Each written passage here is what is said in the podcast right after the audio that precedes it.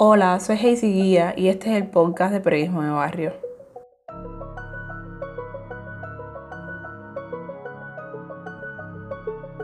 Las protestas masivas que se vivieron en Cuba el 11 de julio de 2021 tienen sus antecedentes en varias crisis menores que se fueron acumulando hasta desembocar en ese mar de pueblos que salió el mismo día en todas las provincias del país a exigir libertad y garantía para ejercer sus derechos. Las crisis, que van desde lo económico hasta el ejercicio de la libertad de expresión, si no se resuelven definitivamente, suelen ser cíclicas. En estos testimonios presentados por el periodista Ismario Rodríguez Pérez, las personas hablan sobre las causas individuales y colectivas que le impulsaron a tomar las calles y cuentan también lo que sucedió después de que les detuvieron.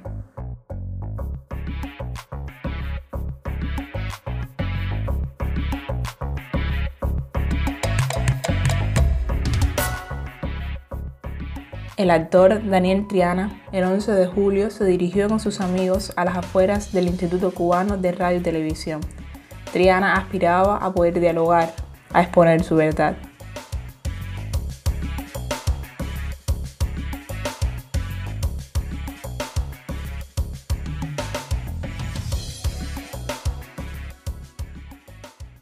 Cuando los compañeros de la seguridad nos entrevistan, ellos siempre tienen esa obsesión por preguntar quién convocó, de dónde salió la convocatoria. Y todos nosotros le dijimos la absoluta verdad. Quien convocó fue San Antonio.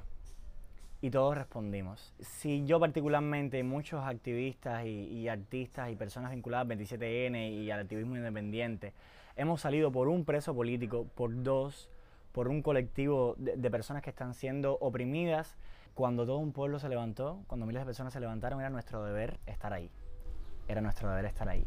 Entonces inmediatamente un grupo de amigos nos empezamos a escribir, acordamos en encontrarnos eh, frente al ICRT y concretamente sabíamos que había otros puntos donde había más concentración de personas, pero nosotros sentimos que concretamente ahí debíamos también ejercer presión para exigir 15 minutos en vivo en la televisión cubana, 15 minutos al aire, 15 minutos comparado con 60 años, 62 años de control absoluto de los medios de comunicación masiva que deben ser públicos, que son públicos, no es nada. Fuimos para allá, nos encontramos ahí en la esquina del ICRT, nos apostamos frente a la, entrada principal y nada, enseguida Junior empezó a, negociar con algunos trabajadores que le comunicaran a los directivos del ICR nuestra demanda, una demanda justa y una demanda también yo creo que bastante discreta eh, porque 15 minutos es lo mínimo que nos podían dar. Unos trabajadores atienden a Junior, baja una persona a negociar los términos de, esa transmisión, que si iba a ser arriba o abajo, eh, que si no se podía desplazar la cámara, que si podía pasar uno solo, cuántas personas iban a pasar. La negociación estaba en curso. Y nosotros empezamos a gritar cosas como queremos saber la verdad, queremos ser escuchados. Empezamos a gritar nuestras exigencias, exigencias que para nada pasaban por la ofensa, exigencias totalmente justas, totalmente eh, lógicas, y bueno, enseguida, como siempre han hecho, cuando se empieza a entablar un diálogo, ellos bajaron a ofender. Decenas de trabajadores del ICRT bajaron a ofender.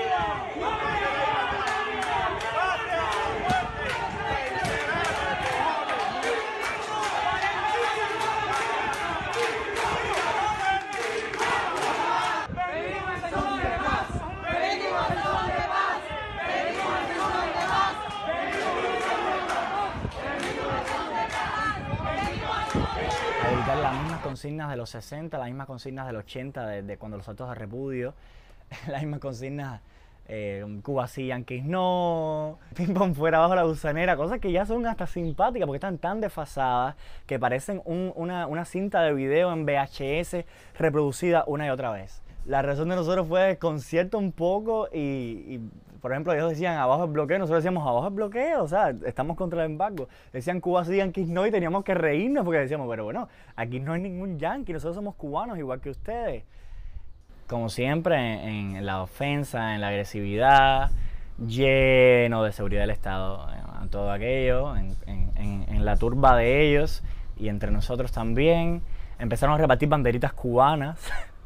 Y nosotros decíamos, pero bueno, dame una bandera cubana a mí también, ¿no? Si ambos somos cubanos.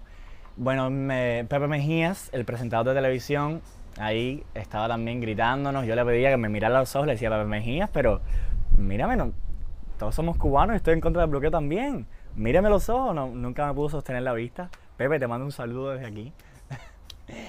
pues nada, mucha agresividad por parte de ellos. En un momento determinado avisaron que venían unas guaguas, las guaguas del terror, las demás guaguas del terror a cargarnos y mucha gente se asustó y se fue. Y ahí nos quedamos como algunos amigos y nos sentamos. Nos sentamos. Leo, el historiador y, profesor, pues abrió así las manos, un gesto muy emocionante, recibiendo todas las ofensas y todos los insultos de ellos.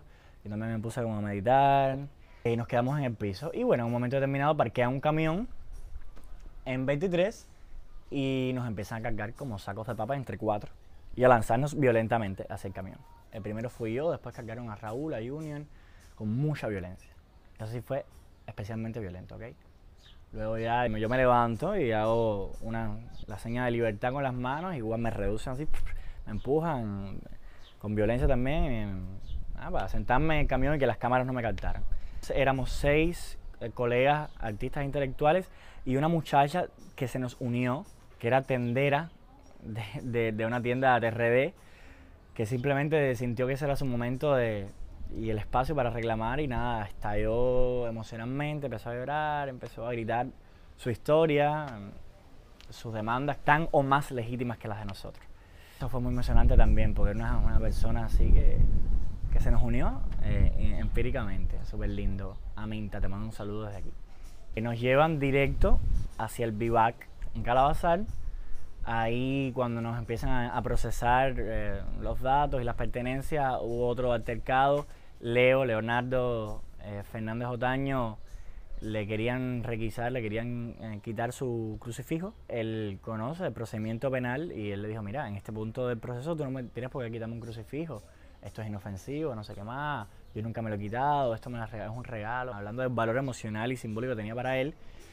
Y el policía con tremenda violencia, oh, quítatelo, no sé qué más. Y yo intercedí por él y le dije, mire, por favor, tiene que respetar su libertad religiosa. El oficial vino hacia mí, se me quedó mirando y lo miré fijo a los ojos y me, me dio, no me agredió, me dio por la cara. No fue una, tampoco me tiró para el piso, pero sí me agredió, ¿ok? El oficial 07869, memoricé su placa. Mis amigos intercedieron por mí, eso no llegó a mayores. Ahí nos procesan, esa habitación intermedia que nos pusieron. Eh, nos encontramos con Solvay, con Greta Medina, con muchísima gente y con muchachos de la calle, muchachos desconocidos por nosotros, muchachos del pueblo, de, diferentes estratos, diferentes procedencias, diferentes edades, sobre todo gente joven. Empezaron a llegar y llegar y llegar y llegar y llegar decenas de personas. Decenas de personas allá en Vivac. Nos tomaron las huellas, interrogaron, siempre los interrogatorios eh, con, la misma operatividad de siempre, ¿no? Que quién convocó, el acta de detención decía el teniente coronel Juan Carlos Aguilera, a mí particularmente, me amenazó con acusarme de sedición y de desórdenes públicos. Yo me lo reí en su cara porque el cargo de sedición es algo tan ridículo, es un término tan militar, tan eh, absurdo aplicarnos a las personas pacíficas y, y de la sociedad civil como nosotros. Pero sí, él, a mí particularmente me amenazaron de acusarme con de sedición y de desórdenes públicos. Ya te digo, ahí todo es absolutamente arbitrario. Ellos se dicen y se contradicen. Ahí hay mucha fuerza también en fricción. Está la policía, está la seguridad del Estado y está eh, en Minfar, que tú no sabes dónde empieza uno y termina otro. Ellos también tenían como, como fricciones ahí internas. Tú te, tú te das cuenta, había conflictos de autoridad. Y te, se dicen contradicen. Y como tú no tienes derecho ni a un abogado, ni a ninguna copia de todos los documentos que ellos te tratan de, de imputar, de imponer, entonces al final cuando tú lo cuentas tiene mucha incoherencia porque ellos mismos son incoherentes. Entonces te decían eso, desórdenes públicos, de, desacato, sedición. En algún momento hablan de la pandemia, de que sí, propagación de epidemias. Ahí te interrogan varias veces y quieren saber siempre lo mismo, que quién organizó, que no fue espontáneo, que no sé qué más, que, que nosotros que sí, que reconocen nuestras buenas intenciones, pero que al mismo tiempo eh, nos advierte de que hay un plan mayor en, juego y que no podemos ser parte de ese plan, cosa absolutamente absurda, es algo irrisible. Entonces nada, nos meten en ese calabozo dormitorio, en unas literas ahí, unos colchones, eh, las condiciones inmundas, inmundas, todo eso sucísimo, sin ninguna condición, como nada, vamos, como está todo en Cuba. Nos hicieron análisis de orina Nos tomaron todas las huellas de las manos completas, completas, no, nos hicieron fotos, no, o sea, nos procesaron, criminalística nos procesó, algo que yo no entiendo por qué se hizo, algo que es igual totalmente arbitrario. Estamos un poco más de 24 horas y luego nos avisan para soltarnos solamente a los artistas, ¿ok? Allá adentro se quedó mucha gente, se quedó mucha gente joven y no solo en nuestro calabozo, en los demás calabozos, en los demás galeras, se quedó mucha gente joven que ahora mismo estoy en contacto con uno de los familiares de ellos, están todavía ahí. Eso es grave, porque nosotros todavía tenemos una visibilidad, la gente sabe quién son, más o menos. Nos hicimos eh, mucha gente joven como muy eufórica de un cambio y había de todo, había estos menos de edad, había muchos de 17 años ahí encerrados con nosotros.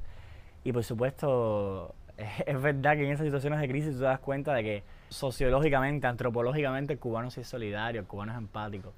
Ahí conversamos con todos los que llevaban, nos hacían sus su historias, con un poco de sentido del humor, con mucha, con mucha euforia por lo que estaba pasando. Y nada, la impresión de que me, que me llevé que efectivamente toda la gente, toda gente pacífica, todas eran gente con, tremenda nobleza además. Ah, hay un reemplazo generacional que no se puede no se puede obviar. Es una generación que no cree en este sistema, que este sistema no, no, no les ha dado nada que puedan agradecer. Gente joven que protestaba por lo económico, que protestaba por la asfixia ¿no? y la falta de libertad de expresión, que protestaba por, también por historias familiares, gente que se ha sentido defraudada, ¿no? en que su árbol genealógico hay gente muy defraudada, que sienten que, a sus abuelos y a sus padres este sistema los ha defraudado los ha engañado. Conocimos a una ex dama de blanco, igual maravillosa, maravillosa, del cotorro. Ella salió a la calle, mucha gente se le sumó el cotorro. Nada, conocimos un padre de familia, a este muchacho menor de edad, 17 años, del cerro. Conocimos a gente de, de Santo Suárez. Ah, una muchacha nos hizo un cuento de, un gesto de solidaridad súper lindo. Dice que los manifestantes pasaban y la, las personas de los balcones tiraban pomitos con agua para que fueran a la, a la protesta. Muchas muestras de solidaridad, empatía, de sentido del humor súper contento. Había una euforia ahí generacional y, todo el mundo así desde, desde tremenda buena onda. Bueno, lo que ha hecho el gobierno cubano nos alarma y nos indigna, pero no nos sorprende. Ese es su modus operandi de siempre, ese es su, su calado, su talante ético. Eso es lo que ellos han demostrado siempre, lo que ahora se enfrenta a una protesta masiva y se le cayó la careta. O sea, nos indigna, pero no nos sorprende. Eso es digno de ellos presidente, lo que dijo el presidente ha sido lo, más bajo así que, que él ha hecho en su mandato. La verdad, mucha gente tenía esperanza en él al principio de su mandato que iba a ser el presidente de la flexibilización, el presidente del cambio, y no, ha demostrado que, como bien dice, él es continuidad, él es continuidad del atropello, él es continuidad de la desconexión total entre gobierno y pueblo, él es continuidad del autoritarismo, él es continuidad de la violencia. Lo que por supuesto tiene menos carisma que Fidel Castro por suerte, porque ya no necesitamos un dictador populista nunca más.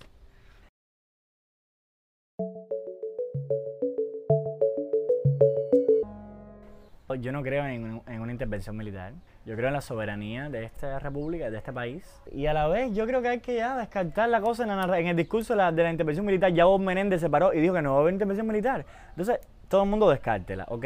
Ya no tiene sentido pensar en intervención militar y a las personas que vienen a mi muro, a mis redes sociales, a mí, que me dicen, pero mire, es necesario, lo hacemos con una buena intención, yo siempre lo mismo le digo, hay que mirar los ejemplos de la historia y hay que mirar que no terminan bien. Nosotros mismos fuimos intervenidos y después tuvimos una enmienda en nuestra constitución que nos impedía de verdad ser soberanos. Hay que estar claro, ¿no? La historia no se puede negar y no se puede hacer ojos a la historia. Intervención militar, no esto yo creo que tenemos que resolverlo nosotros desde adentro.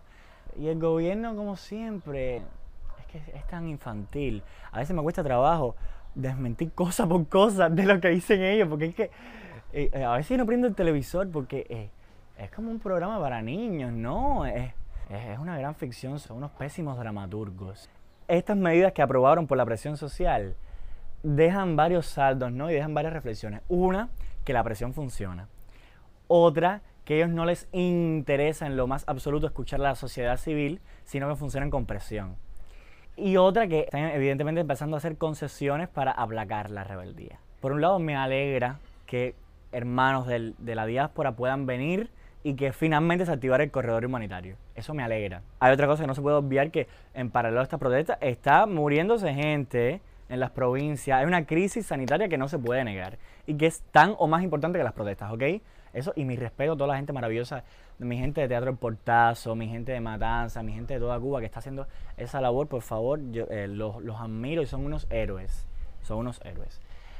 Pero al mismo tiempo, ahora pienso en esa señora, ¿no? La Bárbara Betancourt, creo que se llama, que dijo en, en Radio Rebelde, no puedo más que reírme. Bueno, ante la debilidad, la incoherencia, la mediocridad y la hipocresía del gobierno cubano, no puedo más que reírme. Entonces es lo que podemos hacer. Por un lado es bueno que hayan reaccionado a la presión y que hayan activado ese corredor que va a beneficiar a muchísimos cubanos. Y por otro lado tenemos que estar en talla y no dejarnos eh, no conformarnos con migajas, ¿ok? Las demandas fundamentales de las protestas y del contexto social siguen intactas y van a seguir, porque atañen a la naturaleza misma de, de ese poder que ellos detentan. Sobre las fake news, en primer lugar, yo creo que tenemos que empezar a lidiar con ellas y a crear mecanismos tecnológicos y de información eh, efectivos para lidiar con ellas. Pero tampoco ahora podemos decir, ay, en Cuba cómo se generan fake news. Fake news se generan en todo el mundo.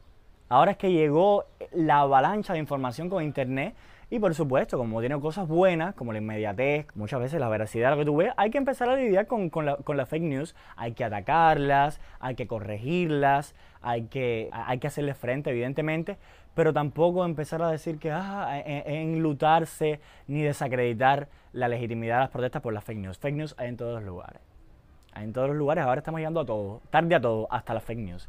Pero bueno, por supuesto, mi compromiso es 100% con la verdad y creo que hay que atacarlas. Pero vamos a decir una cosa, las fake news de las redes sociales son algo reciente.